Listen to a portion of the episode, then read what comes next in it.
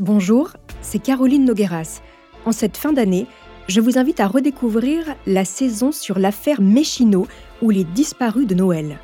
Jacques, Pierrette Méchineau et leurs deux fils, Éric et Bruno, ont disparu dans la nuit du 24 au 25 décembre 1972 près de Cognac.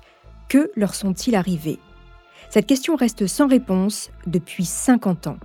L'affaire Méchineau est un mystère, un mystère sans corps, sans indice, sans aucune piste. Écoutez cette saison en quatre épisodes sur toutes les plateformes.